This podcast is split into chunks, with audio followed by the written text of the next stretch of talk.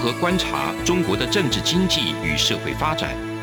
世界各国又是如何看待中国的影响力？而两岸间有哪些焦点议题与新闻事件？深入解析，多面向的透视中国。欢迎收听《这样看中国》。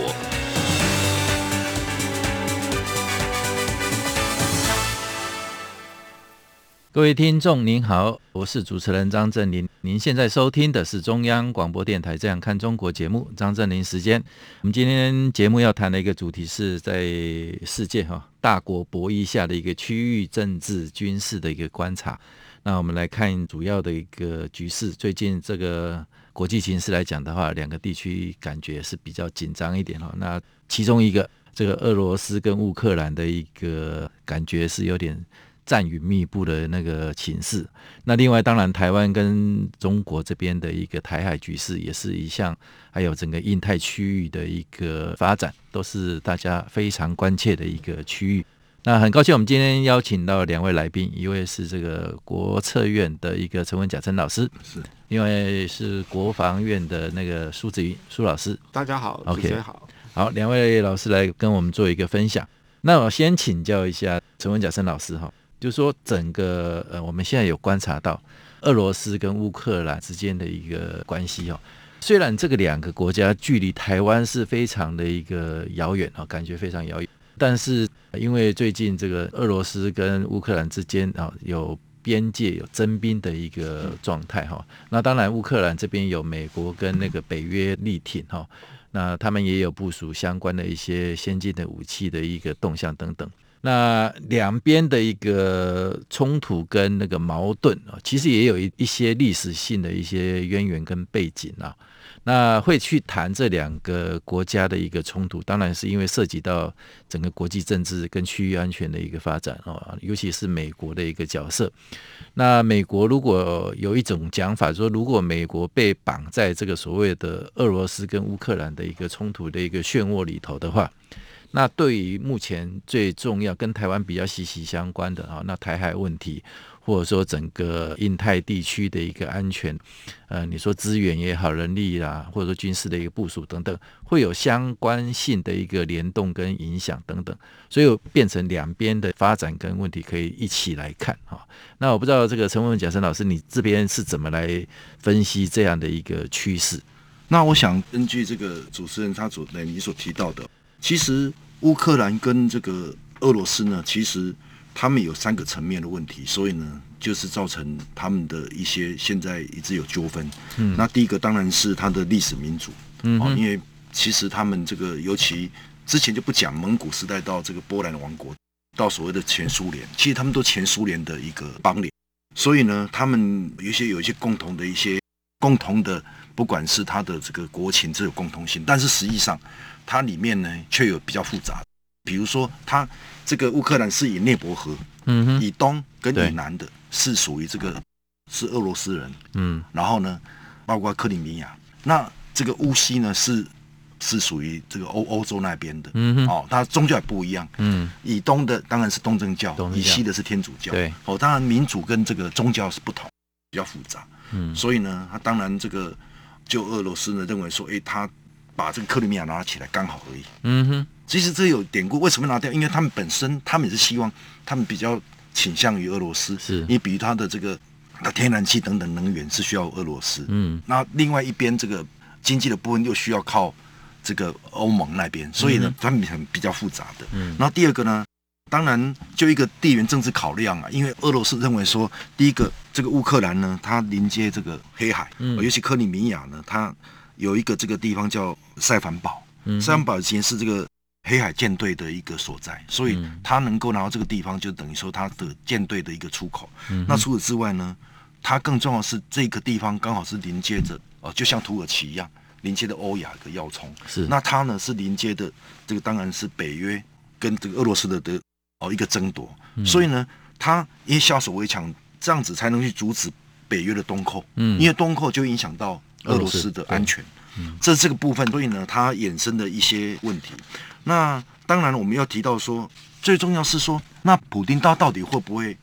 会不会打？因为在去年的三月份呢，也类似这个现象，嗯、也他们也这个也集结了，嗯，也集结了这个十二万兵，嗯、跟现在差不多，嗯，然后呢，后来经过这个美国的这个折冲之后，后来也就没有了。嗯、那我来看一个部分，当然第一个它是以战逼和，嗯，哦一战逼和，因为攻击终极最佳的防御。是。然后除此之外呢，他也要维护他的这个北溪二号，哦，北溪二是这个德国盖到这个俄罗斯一个天然气，嗯，那希望这个。俄罗斯呢，能够这个地方能够赶快把它弄通了之后，他能把天然气卖给这个欧盟，嗯，卖卖给德国，嗯，所以这个部分，那当然更重要的部分是，它有牵涉到一个比较重要的环节是怎么样？它是说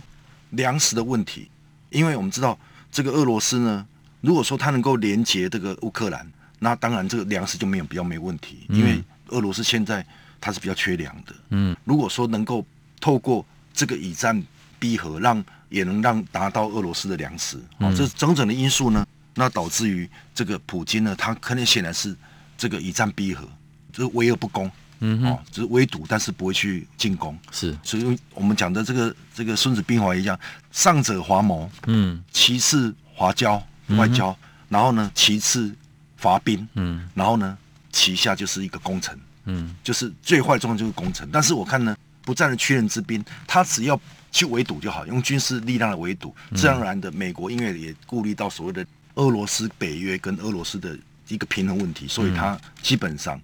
就会去不会轻易对不会轻易开战，然后也适度的会给俄罗斯缓冲的空间。嗯好，这是一个部分。有人讲讲说啊，如果说乌克兰的问题跟台湾是不会一样，嗯，那当然啦，我也这个也写篇文章也提到了，这个台湾跟乌克兰它的境遇。看似一样，都是地缘政治。对，哦，比如说这个，它夹在所谓的欧盟跟俄罗斯之间。那台湾呢，也夹在所谓的大国，这个还有中美博弈之下的一个处境。嗯，那当然不一样的原因是有我，我大概分六点了哈。第一点是因为台湾跟中国隔着这个台湾海峡啊，有一个天险。然后呢，这个易守难攻。然后呢，这个俄罗斯跟乌克兰呢，却是紧邻着。嗯，然后第二个呢，台湾它位居这个第一岛链中央，战略地址重要，它关系的印太区域的安全，嗯、尤其现在印太战略呢是美国现在它要推的一个重中之重，所以台湾当然是比乌克兰来的重要。是，那除此之外呢，还有什么？台湾有半导体的产护国神山，嗯，然后呢，这个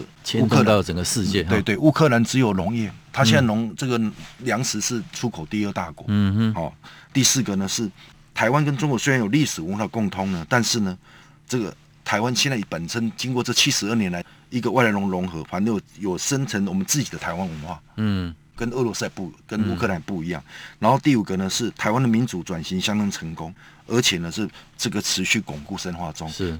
第六个当然就是这个台湾呢在国家安全跟国防领域的体制完善。嗯，你看我们这个有坚实的国防，对，哦，那乌克兰却比较少，却没有，嗯、而且政党政治的机制完备。嗯，那当然呢。这个部分等等，就是台湾跟乌克兰是不能相提并论的。嗯哼。那所以呢，提到这个部分，虽然这么讲，但是呢，我们还是要去加强预警呢，来因这个俄罗斯跟乌克兰的变局。嗯。因为呢，其实如果在乌克兰发生这个战有战场的话，那显而易见的，美国呢就必须征兵到这个乌克兰的战场。嗯。那相对的。就会怎么样？就是压缩到要压缩到他捍卫印太这个决心跟他的能量，嗯哼，甚至有所谓的调虎离山，嗯，我们不知道中俄在搞什么，我们不清楚，嗯、他们或许有所串谋，嗯，就是你这个现在日美啊，或者是欧盟啊、欧亚来围堵中国，嗯、那相对中国也会产生一个反围堵，他不如来拉中俄，其实这都是博弈嘛，嗯，博弈。那所以台湾呢，这个部分也要特别注意到因应这个哦时代的变局，免得到时候呢这个。真的是两边都开打了，嗯、哼。那台湾呢，还是现在应该是怎么样？这个无事抵制不来，而是为以待之的观念来加强这个战备，嗯、哼而也要也要注意呢，它随时的一个变化。这这个概念有点像二战的时候，这个轴心国的那个时候的一个合作跟谋略一样，有点接近哈。但是是历史会不会重演呢？这个还有很多的一个变数跟发展都很难说。那其实，在这个俄罗斯跟乌克兰之间的一个矛盾跟冲突里头，其实，在去年的十二月底的时候，拜登跟那个俄国总统普丁也有进行了一个小时电话的一个会谈啊。他们当然会谈里头最重要的就是要讲这个乌克兰的一个局势。在这个会谈里头，其实两边都互相说用警告了，其实有点也用呛声也可以，然后就是说两两边就在讲说，那拜登讲说你这个如果俄罗斯是采取如果有所谓的对乌克兰有所谓升级的一个状况啊，那讲的其实就是军事的一个侵略或者开战的一个状况的话，那美国这边会对俄罗斯采取大规模的一个制裁了。那普丁也反呛说，哎。你这样子的话，就是犯了一个很严重的一个错误哦。那对来未来的一个俄美关系会彻底的一个决裂了哈。所以两边虽然就是互相有通话有沟通啊，但是其实那个互相恫吓的那个味道也有一点味道，就把丑话都说在前面，然后说你不能轻举妄动，你轻举妄动的话，我必然会有，好像美国讲说他会有果断的一个行动。那当然，国际上会关注这个话题的话，呃，我们引述一下这个日本的一个产经新闻的报道，就是讲说，假设啊，就是他们这个篇报道是在讲说，现在俄罗斯的一个十多万的一个重兵哈压境在乌克兰的一个边境，那引发这个西方国家忧心是是不是俄罗斯进一步动作？它不是一个骚扰的跟打仗而已，它可能是做一个整体并吞的一个动作啊。那这样的状况之下。中俄会不会有一个呃，尤其俄罗斯现在跟中国的关系好像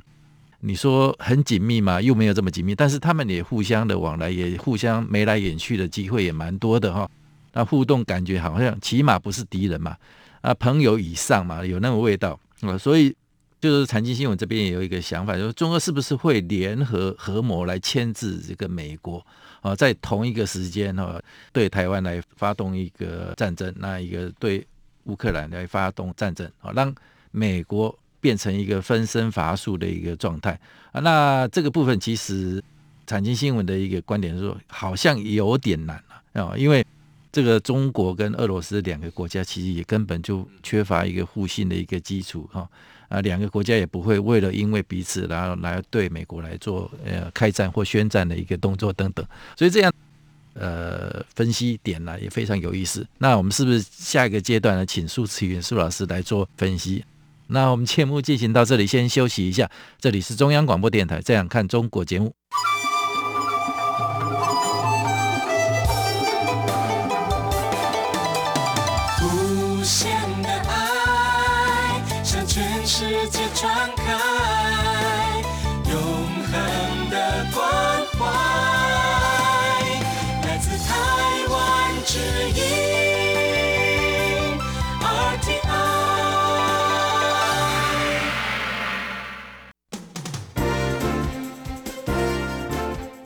两岸、国际、历史文化与财经等角度透视中国的《这样看中国》节目，每周一到周五晚间九点三十分到十点在中央广播电台播出。如果您对《这样看中国》节目有任何收听想法或意见，欢迎寄信到台北市北安路五十五号，也可以透过电子邮件的方式。节目有两个信箱：二零二零 at。R t i 点 o r g 点 t w，或是二零二零零二零三 n e w s at gmail.com。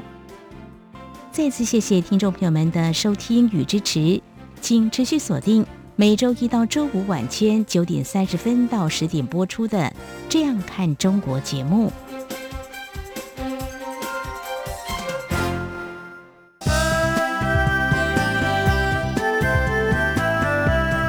各位朋友，大家恭喜！我是蔡英文。过去一年，感谢大家一起打拼，克服种种的挑战。新的一年，我们继续团结防疫，让台湾持续稳健发展。祝福大家平安健康，虎虎生风，福运旺来，新年快乐！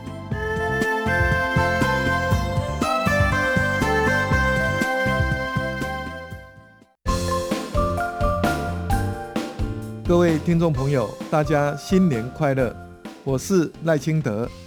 过去一年疫情肆虐，全球经济都受到影响。幸好我们全民团结，守住疫情，让台湾经济稳定成长。国际上也越来越重视台湾。新的一年，让我们继续团结打拼，共同防疫，一起守护台湾。在新年团圆的时刻。祝大家虎虎生风，万事如意，阖家平安。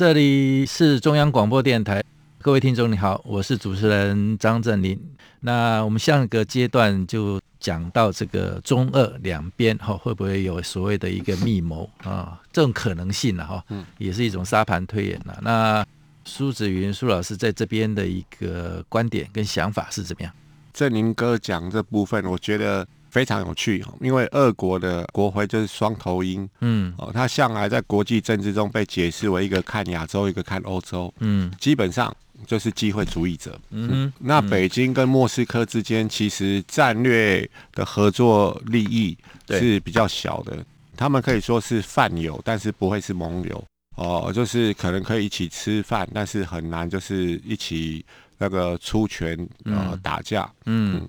所以说，呃，如果北京跟莫斯科他们要有，就是用这种声东击西的一个呃方法，在东欧或者是在东海、台海这边呃就生事，基本上可能会是很困难的。嗯哼，表面上看起来好像就是只有呃俄国跟中共，如果他们联手对付美国，可是事实上正好相反，美国在欧洲有整个二十七个国家的这个北约。哦，应该是有更多的啊、呃，就是成员国不是二十七个。哦、对，然后在印太这里有一二三四五，就是一就是美国，美国；二是美日、美韩、美菲等等这种双边的条约。嗯。三就是说有多次的这种多国军演。嗯、哦。四就是是那个 QUAD，就是四方对四方对谈。五就五眼联盟。嗯。哦。所以在这种架构之下，呃，如果说不管是台海、东海，或者是在欧洲的乌克兰这里出现战事，基本上都是会遭到那个民主国家围殴的一个态势。嗯，所以这种情况，我想就是北京跟莫斯科呃很难就是说在这个上面采取这种军事冒险行动。嗯哼。那再来就是美国针对，即使是美国本身针对这一种情况也早有准备，最早就来自于冷战时候，他们多所去推演的那个，就是所谓的打一点五个战争，或是同时打两个区域战争。是他的想定，就是说跟当时的苏联哦，就是在核武对峙之下。那如果中东跟北韩半岛同时出现危机，嗯，那美军的传统兵力能不能从同时应付这两场区域战争？嗯、哦，所以他们早有准备。嗯哼，那再来就是刚才陈文佳老师也讲很清楚，在乌克兰这里是属于陆权的一个战场，对，地面战场。那在东海跟台海这边是属于海洋战场，所以即使是美军。本身他可能在这两个战场同时出动的情况，就是在欧洲是以地面部队为主，嗯哼，那在印太这里就是海空部队为主，那加上有这些盟友的支持，嗯，所以我想就是说，在这样两个区域之间，二中想要从火中取粟的可能性是，这这也不是说。一个美国的武林呐，哈，对哦，哎，这这讲太好了，就是我们我们常常开玩笑讲说美国队长，但是并不是说一个人的一个美国的武林，哦，那旁边有很多那个就是十八铜罗汉，嗯，哦，这就是连接到我们之前谈的就是香港议题，嗯，我们看的不是只有香港一个区域，谈的是。一个整个。威权体制跟民主体制未来的一个竞争，嗯，那这个竞争的那个场域不只是军事的，也包括政治制度跟包含科技的领域。就是在现在情况，大家知道台湾的代表性的半导体公司，嗯，它的股价也屡次的在攀高。那它的技术竞争力，其实背后代表是人类未来选择的生活方式。因为未来的人类就是从资讯文明进入到网络文明，那这个所有的所谓物联网、万事物联互联的情况之下，会让你的生活非常方便，可是也会让那个。就是心怀不轨的威权政府更方便的去监控每个人，对，这就是为什么我们在讲红色供应链，还有就是民主自由的这边的供应链的不同。嗯哼，所以现在我们在谈的就不是一个很云端的什么那一种抽象的呃自由议题，自由跟民主那个不是抽象议题，而是跟我们息息相关的。嗯，具体实现。对，同样的在乌克兰的这个议题上面也是。乌克兰它毕竟终究是一个民主国家，而且越来越成熟。嗯，那它北边是白俄罗斯，在北边就是立陶宛、爱沙尼亚跟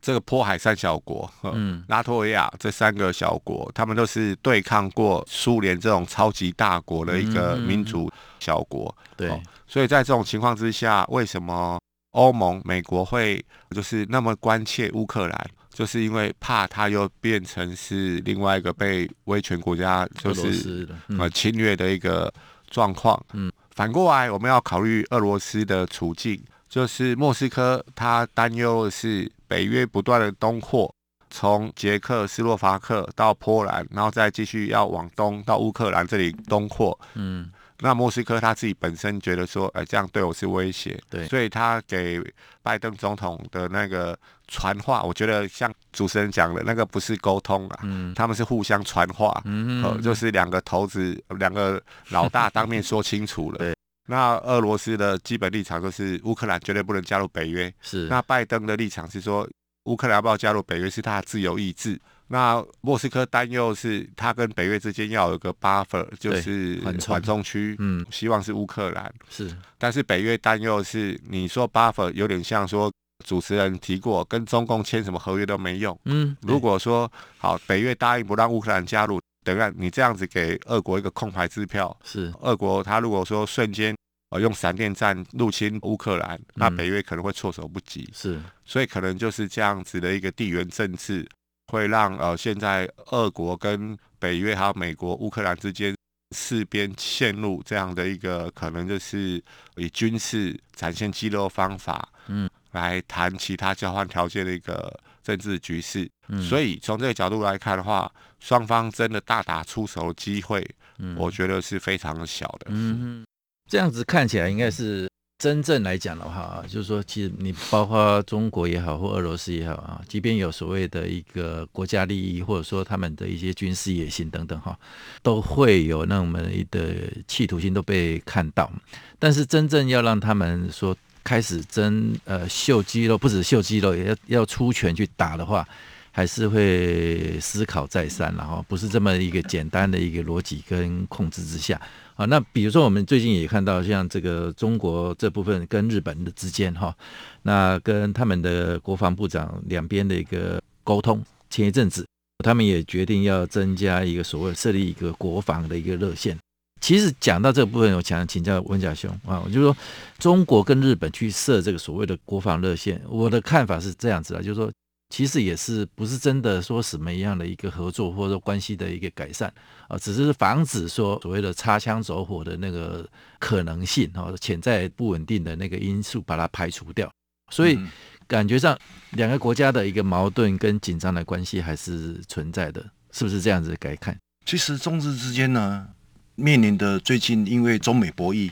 然后呢，这个中美博弈下的这个中日关系呢，其实也是随着中美博弈。的这个大方向而去走的，嗯，比如说中美博弈应该是围堵中有接触，嗯，对抗中有对话，嗯哼，那相对中日也会随着这个去调整，嗯，他当然现在虽然是这个天下为中，对，但实际上他们还是有若干的接触，嗯，像挺多议题，像这个气候问题，嗯，或者是说日本面对的北朝鲜问题，嗯，或者这个俄罗斯北方四岛问题，嗯，还有包括东协的问题，其实都是需要中国的大家的帮忙，嗯，所以呢。开一个竞合过程中，当然呈现的热线，那也凸显了一个，他们虽然是对抗，嗯，日本呢是应付着这个所谓的随着日美同盟对。对中国的一个遏制，但是只是几天遏制，是靠着威慑跟外交手段，嗯，但是在军事上并没有所谓的真的是要打，嗯，哦，是斗而不破的格局，对，所以相对的有这个热线的问题，当然这个接触总比敌对好，嗯哼，因为总比擦枪走火好。对，因为毕竟呢，其实，在印太战略里面呢，其实它还是要尊重所谓的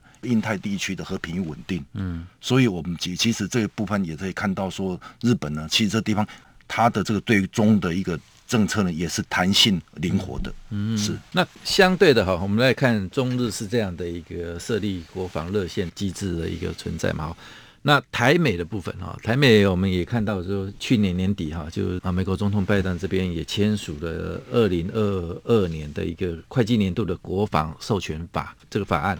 那这个法案其实授权国防支出高达这个七千七百亿美元呐。那我们比较关注的一个面向跟那个部分，就是说法案中有要求美国国防部要强化这个台湾不对称战力的一个能力了哈。还有建议，这个美国国防部要邀请台湾参与明年的环太平洋的一个军演哈。那这个部分，我觉得这个也相当的有意思，也很重要了哈。那我不知道苏子云老师，你这边来解读一下。那我想，这是从二零一八年的国防授权法里面强调的重点，就是。呃，邀请台湾参加 RIMPAC 是环太军演，还有就是强化台湾的不对称战力跟所谓的后备军力的部分。嗯，所以中观到二零二二年的国防授权法比较新的，可能就是强化美国国民兵跟台湾的合作，也就是后备战力这个强化落实的部分。那当然，台湾呃目前跟这些主要的国家并没有正式的邦交关系，是，所以其实还有很多，我想是在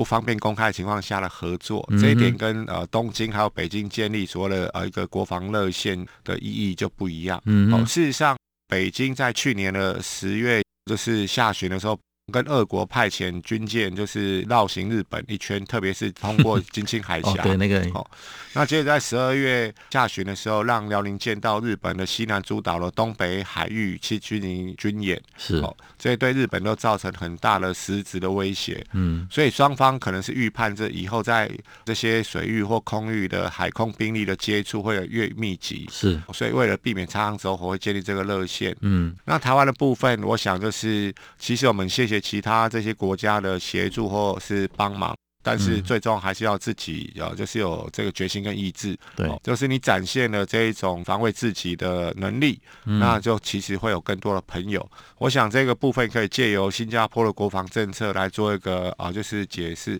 新加坡的政府支出最多的是国防预算，其次才是社福跟教育，所以他们新加坡政府的哲学是。你有足够的国防力量，才有外交的话语权。嗯，好，有足够的军事力量，才可以阻吓侵略。这一点是我们呃必须去认真去思索的。嗯哼，OK，这个国家安全啊，国家是自己的哈，总是要所谓的天助自助而人助哈。那所以这部分台湾还是要自己要强壮起来了哈。好，非常感谢这个两位来宾的一个分享。那以上是今天中央广播电台《这样看中国》节目。好，谢谢。从两岸、国际、历史、文化与财经等角度透视中国的《这样看中国》节目，每周一到周五晚间九点三十分到十点在中央广播电台播出。如果您对《这样看中国》节目有任何收听想法或意见，欢迎寄信到台北市北安路五十五号，也可以透过电子邮件的方式。节目有两个信箱：二零二零 at。R t i 点 o r g 点 t w，或是二零二零零二零三 n e w s at gmail dot com。再次谢谢听众朋友们的收听与支持，请持续锁定每周一到周五晚间九点三十分到十点播出的《这样看中国》节目。